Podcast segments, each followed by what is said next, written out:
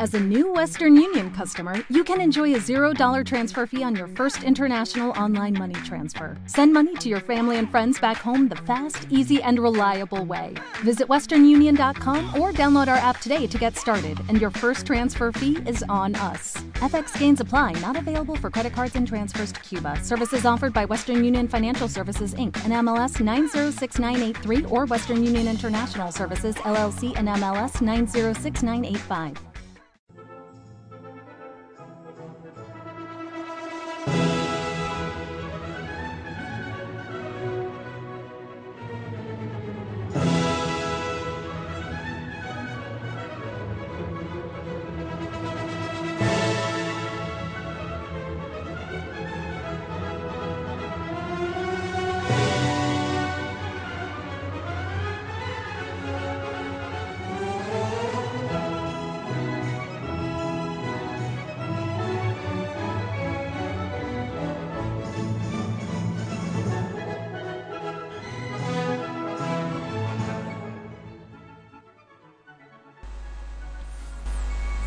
Y desde aquí otra empresa importante, a lectura a capela, sin intervención, aunque se puede hacer de la tecnología, pero tendríamos que, tener muchísimo tiempo.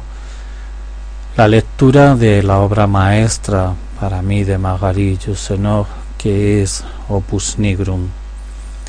Un Opus Nigrum que se irá leyendo en capítulos no muy extensos hasta un total de 22 y que bueno, como se quedan ahí, los podréis tomar. El libro empieza con una cita de Pico de la Mirandola, un oratorio de homines dignatate, escrito en latín y la traducción al castellano que es eh, esta. No te he dado ni rostro ni lugar alguno que sea propiamente tuyo, ni tampoco ningún don que te sea particular, oh Adán, con el fin de que tu rostro, tu lugar y tus dones seas tú quien los desee, los conquiste y de ese modo los poseas para ti mismo. La naturaleza encierra a otras especies dentro de unas leyes por mí establecidas, pero tú, a quien nada limita, por tu propio arbitrio, entre cuyas manos yo te he entregado, te defiendes y te defines a ti mismo. Te coloqué en medio del mundo para que pudieras contemplar mejor lo que el mundo contiene. No te he hecho ni celeste, ni terrestre, ni mortal, ni inmortal, a fin de que tú mismo, libremente, a la manera de un buen pintor o de un hábil escultor, remates tu propia forma. Y empieza en este primer capítulo de la primera parte, La vida errante, el camino real. En Rimasilien Ligre proseguía a pequeñas etapas su camino hacia París. De las contiendas que oponían al rey y al emperador lo ignoraba todo. Únicamente sabía que la paz, que databa tan solo de unos meses, empezaba ya a deshilacharse como un traje usado durante mucho tiempo. Para nadie era un secreto que François de Valois seguía echándole el ojo al, milanesado como un amante desafortunado a su hermosa.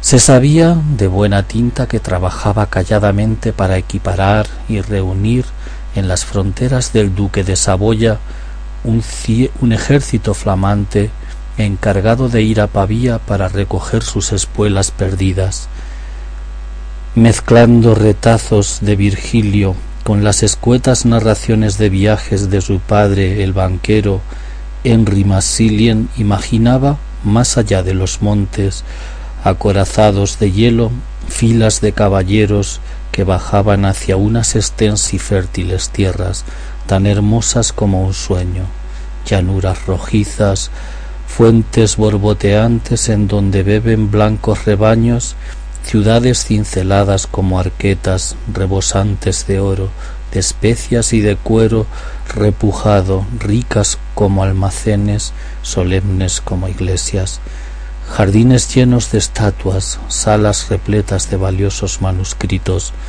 mujeres vestidas de seda, amables con el gran capitán, toda clase de refinamientos en la pitanza y la orgía y encima de unas mesas de plata maciza, dentro de unos frasquitos de cristal de Venecia, el aterciopelado, el aterciopelado brillo de la malvasía. Unos días antes había abandonado sin gran disgusto su casa natal de brujas y su porvenir de hijo de mercader.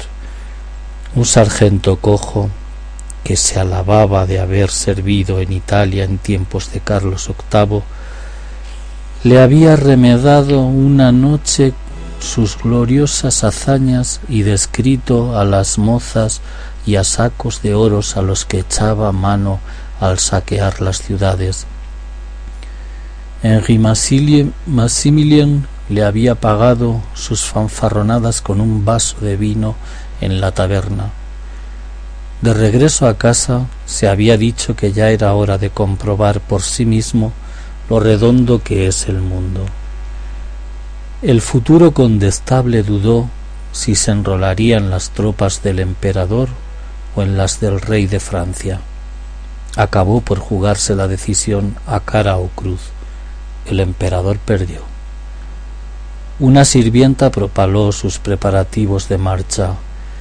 Henri Juste asestó primero unos cuantos puñetazos al hijo pródigo y luego, calmándose al contemplar a su hijo menor que se paseaba por la alfombra de la sala con su faldón largo, deseó socarronamente a su hijo mayor que le soplara un buen viento de popa en compañía de los locos franceses.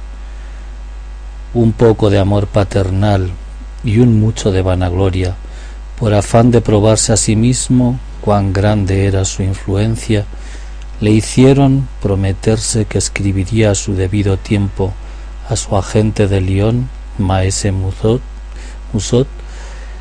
para que recomendase a aquel hijo indomable al almirante Chabot-Terbion, quien tenía deudas con la banca ligre.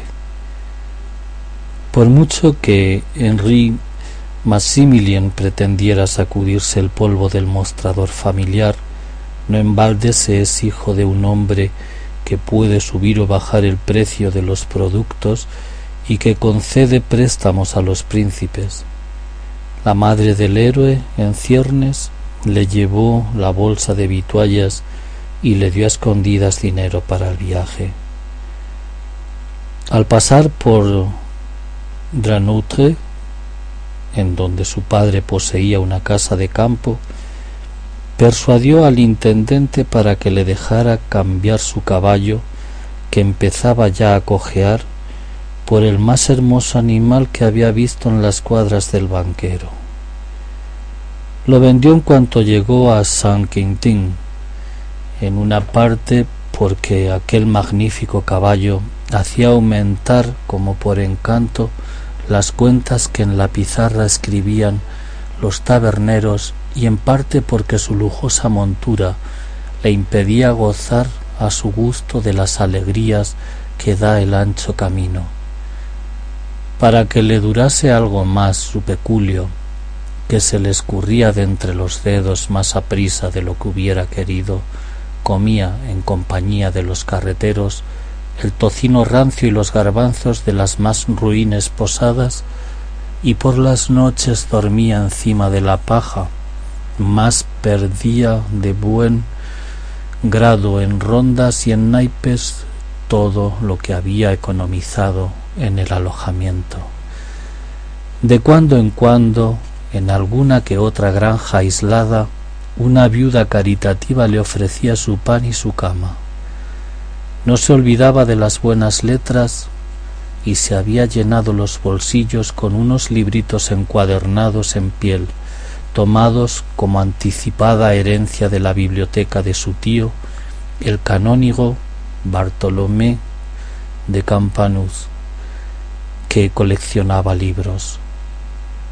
A mediodía, tendido en un prado, se reía a carcajadas de una chanza latina de Marcial o también, soñador, mientras escupía melancólicamente en el agua de un estanque, imaginaba una dama discreta y prudente a quien él dedicaría su alma y su vida en unos sonetos al estilo de Petrarca. Se quedaba medio dormido, sus zapatos apuntaban al cielo como torres de iglesia. Las matas altas de avena le parecían una compañía de lans lansquenetes con blusones verdes. Una amapola se convertía en una hermosa muchacha con falda arrugada. En otros momentos el joven gigante se casaba con la tierra lo despertaba una mosca o bien el bordón del campanario de una aldea. Con el gorro caído sobre la oreja, unas briznas de paja en sus cabellos amarillos y un rostro largo y anguloso, todo nariz bermejo por efectos del sol y del agua fría, Henry Maximilien caminaba alegremente hacia la gloria. Bromeaba con los que pasaban por allí y se informaba de las noticias. Desde la etapa de la un peregrino lo precedía con el camino a una distancia de unas cien toesas. Iba deprisa. Henri Maximilien, aburrido por no tener con quien hablar, apretó el paso. Orad por mí en Constantinopla, dijo el jovial flamenco. Habéis acertado, allí voy, contestó el otro. Volvió la cabeza bajo el capuchón de estameña marrón y Henri Maximilien reconoció a Zenón. Aquel muchacho flaco de cuello largo parecía haber crecido por lo menos la medida de un codo desde la última aventura que ambos han corrido en la feria de otoño. Su hermoso rostro, tan pálido como siempre, parecía atormentado y en su forma de andar había una especie de osca precipitación. Salud, primo, dijo alegremente Henry Maximilian. El canónigo de Campanus os ha estado esperando todo el invierno en Brujas. El rector magnífico en Lobaina se arranca las barbas por vuestra ausencia y vos reaparecéis así a la vuelta de un mal camino como alguien a quien no quiero nombrar. El abad mitrado de Saint Babón de Gante me ha encontrado un empleo, dijo Zenón con prudencia. ¿No es acaso un protector confesable? Pero contadme más bien por qué andáis haciendo de pordiosero por los caminos de Francia. Puede que tengáis vos algo que ver con ello, respondió el más joven de los dos viajeros. He dejado plantados los negocios de mi padre lo mismo que vos la escuela de teología. Pero ahora que os veo pasar de un rector magnífico a un abad mitrado, bromeáis, dijo el clérigo, siempre se empieza por ser famulus de alguien. Antes prefiero llevar el arcabuz, dijo Henry Maximilien. Zenón se echó le echó una mirada de desprecio. Vuestro padre es lo bastante rico como para compraros una compañía de lansquenetes de César Carlos, dijo. En el caso en que ambos estéis de acuerdo en pensar que el oficio de las armas es una ocupación conveniente para un hombre. Los lanquenetes eh, que mi padre podría comprarme me gustan tan poco como a vos las prebendas de vuestros abates, replicó Henry Maximilien. Y además sólo en Francia puede uno servir bien a las damas. La broma cayó en el vacío. El futuro capitán se detuvo para comprar un puñado de cerezas a un campesino. Ambos se sentaron a la orilla de un talud para comer. Heos aquí disfrazado de necio, dijo Henry Maximilien observando con curiosidad los hábitos del peregrino. Sí, dijo Zenón, pero ya estaba harto de abrevarme en los libros. Prefiero deletrear algún texto con vida, mil cifras romanas y árabes, caracteres que tan pronto corren de izquierda a derecha como los de nuestros escribas, tan pronto de derecha a izquierda como los de los amanuenses o, los de los manuscritos de Oriente, tachaduras que son la peste o la guerra, rúbricas trazadas con sangre roja, y en todas partes signos y aquí y allá, manchas aún más extrañas que los signos. ¿Puede haber algún hábito más cómodo que éste para hacer camino pasando inadvertido? Mis pies vagan por el mundo como un insecto entre las páginas de un salterio. Muy bien, dijo distraídamente Henry Maximilien, mas ¿por qué ir hasta Compostela? No puedo imaginaros sentado entre frailes gordos y cantando con, con la nariz. Uy, dijo el peregrino, ¿qué importan, que me importan a mí esos gandules y esos becerros? Pero el prior de los jacobinos de León es aficionado a la alquimia.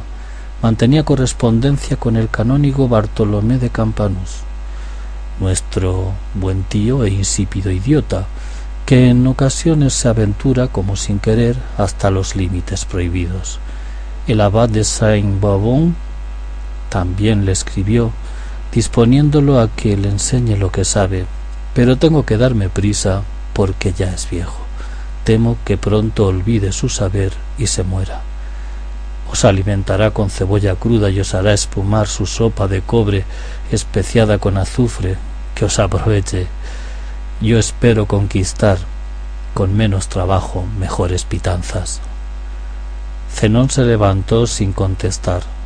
Entonces Henry Maximilian dijo, mientras escupía los últimos huesos de cerezas por el camino, la paz se tambalea, hermano Zenón. Los príncipes se arrancan los países igual que los borrachos se disputan los platos en la taberna. Aquí la Provenza, pastel de miel, allá el milanesado, pastel de anguilas. Puede que de todo esto caiga alguna migaja de gloria que llevarme a la boca. Ineptísima vanitas, repuso con sequedad el joven clérigo, ¿os sigue importando el viento que de bocas sale?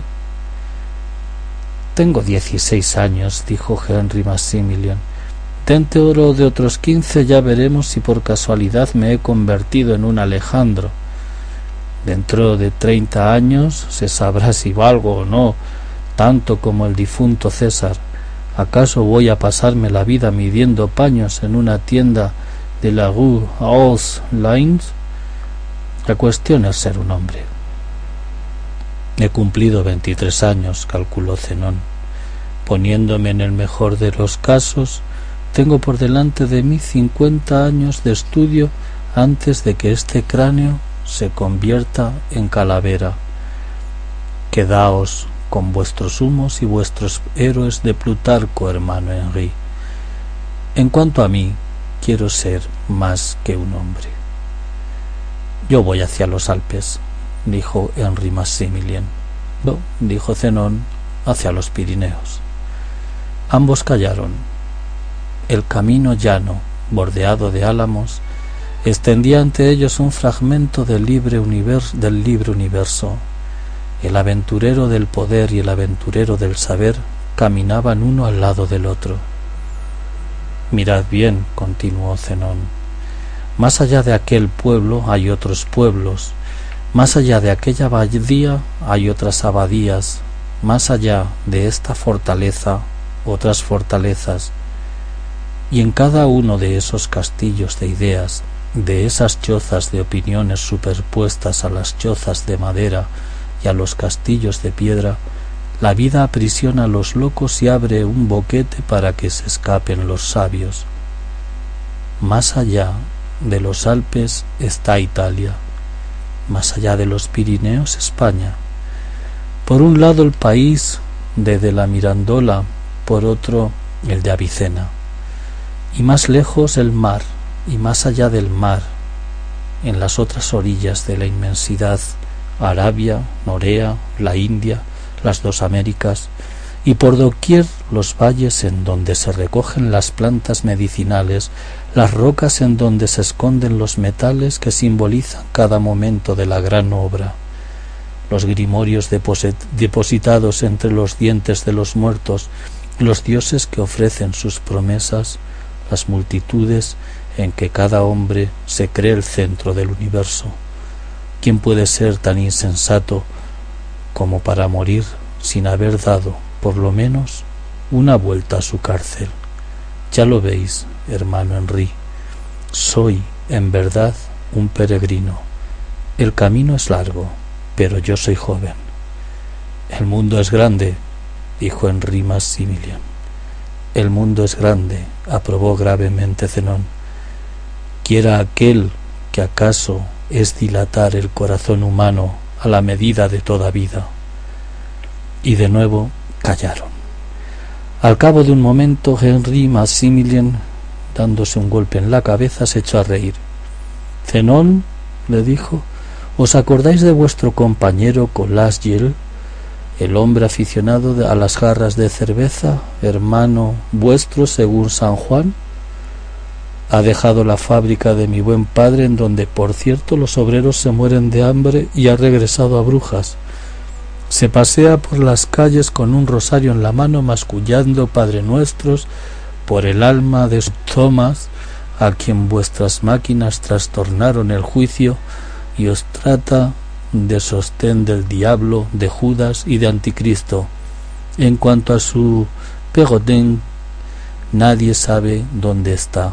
Satán se lo ha llevado. Una fea mueca deformó el rostro del joven clérigo, envejeciéndolo. Todo eso son patrañas, comentó. Olvidemos a esos ignorantes. Solo son lo que son, carne bruta que vuestro padre transforma en oro, del que heredaréis algún día. No me habléis ni de máquinas ni de cuellos rotos, y no os hablaré de yeguas extenuadas en fianza del chalán de Dranotre, ni de las mozas embarazadas, ni de los barriles de vino que desfondasteis en el pasado verano. Henri Maximilien, sin contestar, silbaba distraídamente una canción de aventurero. Ya no hablaron más que del estado de los caminos y del precio de las posadas. Se separaron al llegar a la siguiente encrucijada. Henri Maximilien escogió el camino real, Zenón tomó un camino secundario. Bruscamente el más joven de los dos volvió sobre sus pasos, alcanzó a su compañero y le puso la mano en el hombro. Hermano, dijo, ¿os acordáis de Wiwin, de Wiwin,